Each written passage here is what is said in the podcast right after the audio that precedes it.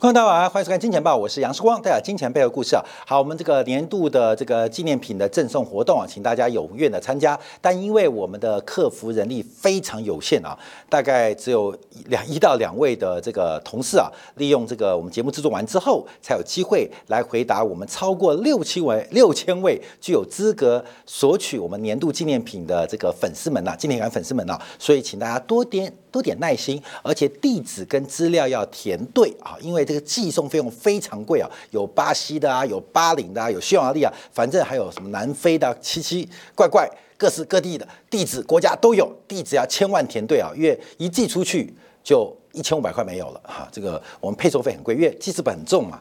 啊所以基本上又大，所以配送费很贵，所以大家特别要慎重来填好你的相关资料。那有些呃不足的地方啊，可以在我们这个客服地方进行反映。那因为人力不足，请大家多多包涵。好，我们先看美国的这个昨天公布的消费者物价指数啊，引发美国股市昨天非常大的震荡啊。大家每天被这个数据啊一下好一下坏，一下好一下坏所影响。我们要从供给端跟需求两端呐，需求端呐这个两端来做分析啊。美国物价的刚性在哪边？我们是所有的财经节目所有投行当中第一个。到目前来讲是唯一哦，还唯一哦。你放心，后面就有很多人跟跟进了。高利率本身就是物价的推手，高利率本身就是物价推手。在昨天我们分析美国生产者物价指数时候，已经很明显看到，在服务类，特别是金融服务类的现象，已经开始反映出高利率直接冲击了生产者物价的水平。今天我们看消费者物价，消费者物价的水平也开始被高利率推升。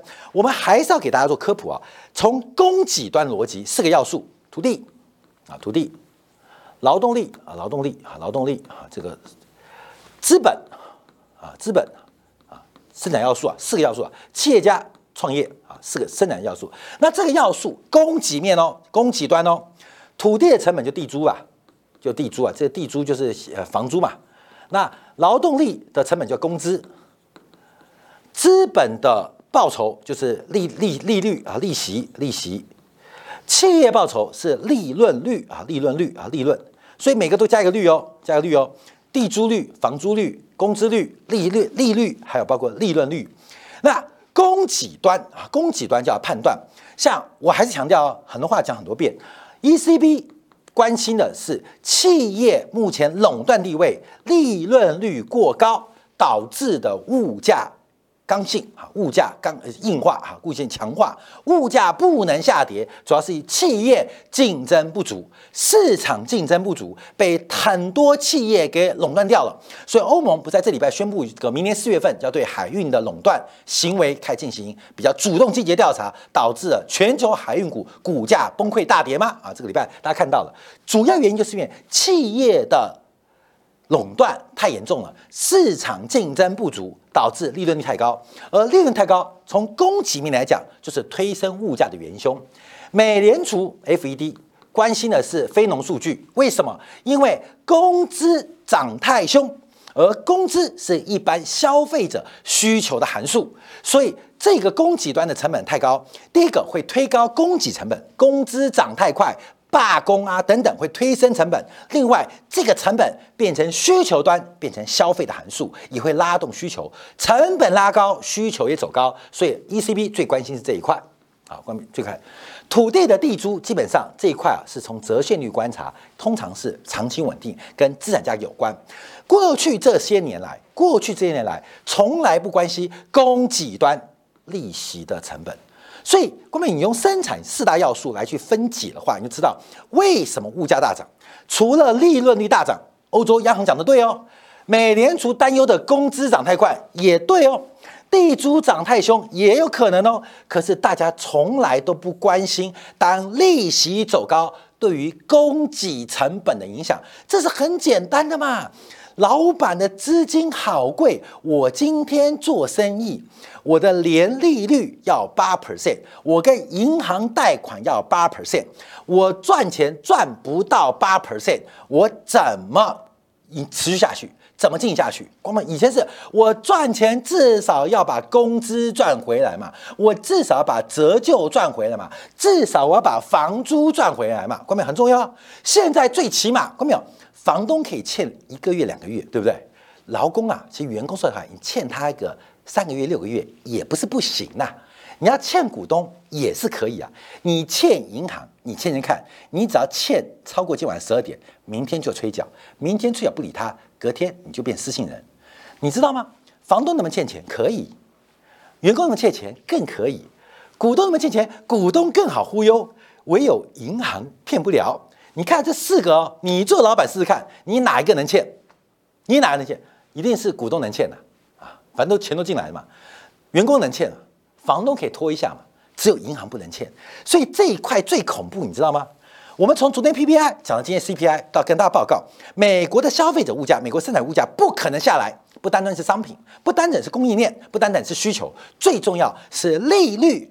高利率本身就是物价最大的推手，我们从供给端就看得非常非常明显。过去两年物价大涨，到底来自于需求端、供给端，来自于供给端嘛？中美脱钩，全球生产这个严重不足，供给不足，所以导致供给端问题。继海运中断之后，现在来了。资金流中断，等下今天两部分我们会做进一步说明啊。好，所以我们要看怎么看消费者物价指数的重点。好，我们先看到这个物价水平啊，我们还是用四年的复合年增率做观察，避免受到高基期或低基期的干扰。我们用一个中长视角的思维，让大家这也是金融报原创啊，让大家了解到，我们不要被去年的高基期或去年的低基期影响，我们直年直接拿四年以来的复合物价。年增率来做观察，好，我们看最新九月份啊，是来到五点七五，八月份是五点七一，七月份是五点六七，现在正在挑战今年三月份跟今年五月份最高的位置五点八，这是用四年的复合年增率观察，所以你摆开年增率，摆开月增率，我们从复合年增率观察，美国的物价有下来吗？美国的物价会放缓吗？其实不要被数字所蒙骗，你要知道真实的物价仍然维持在一个极高的水平，无法降温。好，那我们从细项观察，第一个看年增率，哈，绿色的是降温的，红色是升温的，好，绿色的在这个从绿转黄的正在升温。我们看到包括食物价格啊，包括能源价格正在从原来物价向下的这个减项。慢慢变成向上的真相。那另外什么新车价格、二手价格都在暴跌啦，看到没有？什么教育、通讯产品在暴跌啦，看到没有？红色这一块一大块一大块，就是住房价格竟然超出预期的上涨，对于消费者物价竟然出现超出预期的上涨。另外包括交通服务受到油价影响也大幅反弹。我们从这一点做观察，过去啊啊，从月增率啊，月增率更明显啊，月增率更明显。这个租金价格、租金价格、租金价格成为整个物价。最大的推力啊，最大的推力。那过去啊讲的扣掉食品能源之外，包括核心商品，讲的是耐久材、非耐久材，讲的是核心服务，讲的是住房以外，包括了酒店啊、教育啊、医疗服务，另外还包括住房。那住房现在的价格啊。它的对于物价的刺激不再是房价而已啊，不再是房价而已，而在于租金。好，各位们看一下啊，这第一个从整个对于这个呃 CPI 最大推力，就是住房成本非常高。我们更是可以大胆的讲啊，整个美国 CPI 的增幅、增速跟增幅啊，都是都是大多数来自于住房。好，各位们来看一下就好，因为住房的占比太高了，三十四点七啊，以月增率来讲，你去除啊，就贡献零点三。好，看没有？大概贡献零点二多了，贡献。所以整个美国九月份的消费物价，房地产有关的消费成本占了七成以上啊，占七成以上。那为什么会那么高呢？是房价大涨吗？不是，我们来看一下哦。让我看这个问题啊，先看这个问题啊。美国现在三十年的房贷利率就是七点五七。就是七点五七。你换句话说，换句话说，假如你作为房东，你的租金跟不上利率，你就是替银行打工，甚至被银行剥削。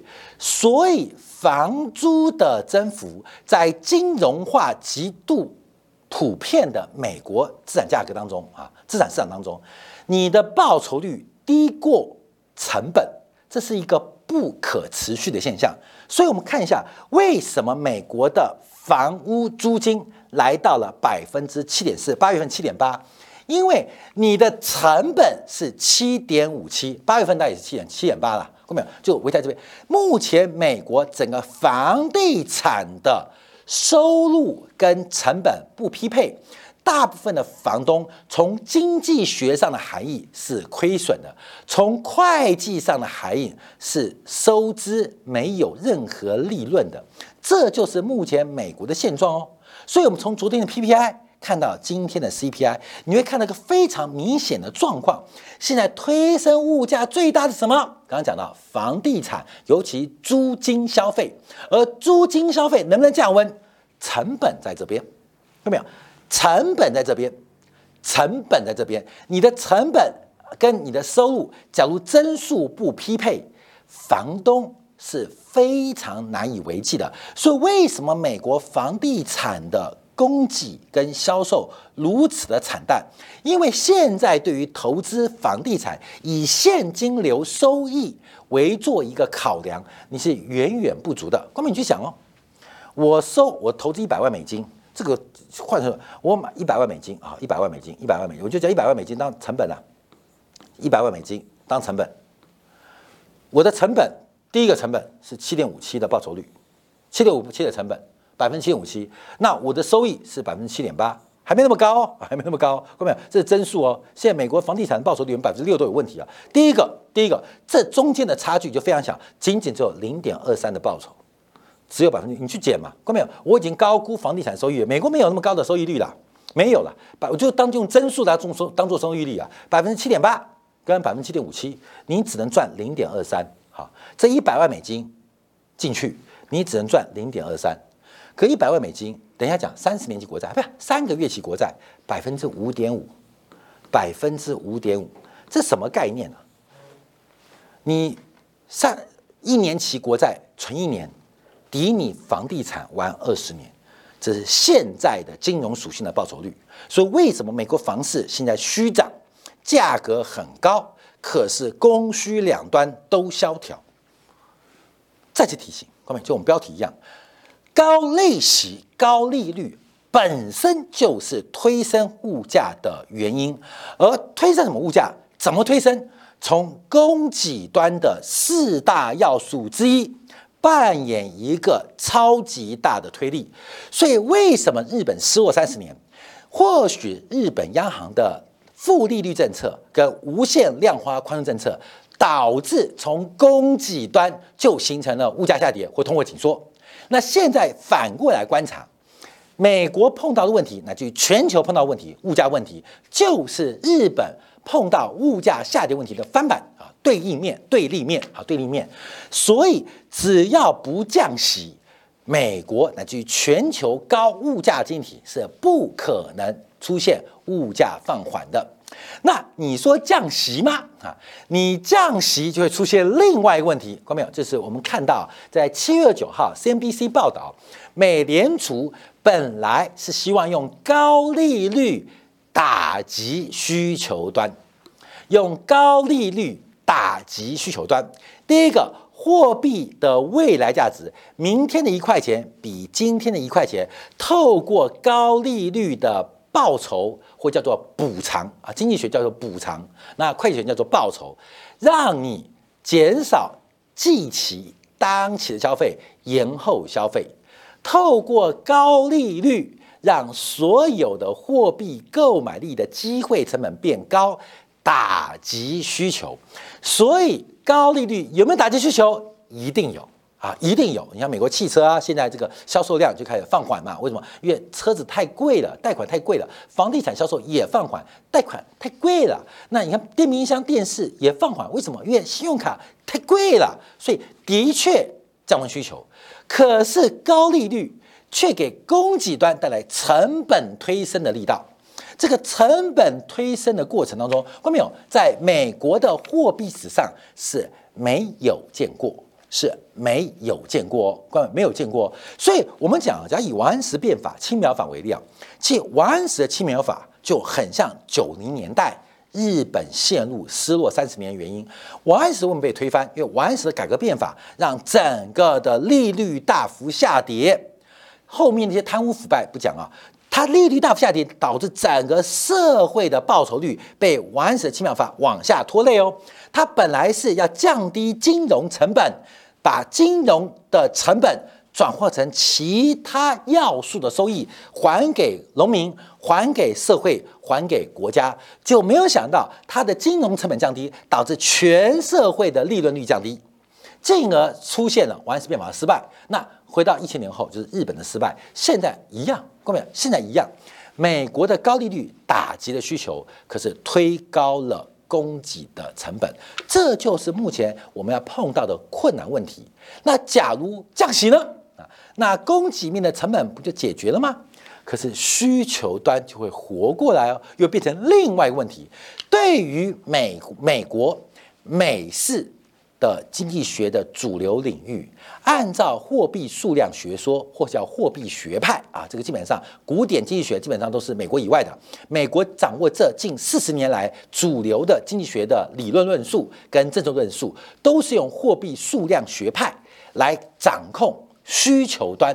可是现在是供给端的问题，我们相信美国将找不到任何的解决方案。那找不到解决方案。那这个高利率、高息的环境就会绝对比你想象中的更长、更久。甚至更高啊！分享给所有观众朋友。好，休息片刻，回来观察一下，就是我们看到，呃，除了这个美国的 CPI 之外，中国 CPI 今天表现不好。那重要的是美国昨天的拍卖，国债拍卖乏人问津啊！继三年期、继十年期之后，昨天三十年期国债基本上也是快要以失败告终。美国的国债供给实在太大，到底会发生什么样的鬼故事？休息片刻，在精彩部分为大家做进一步的观察解读。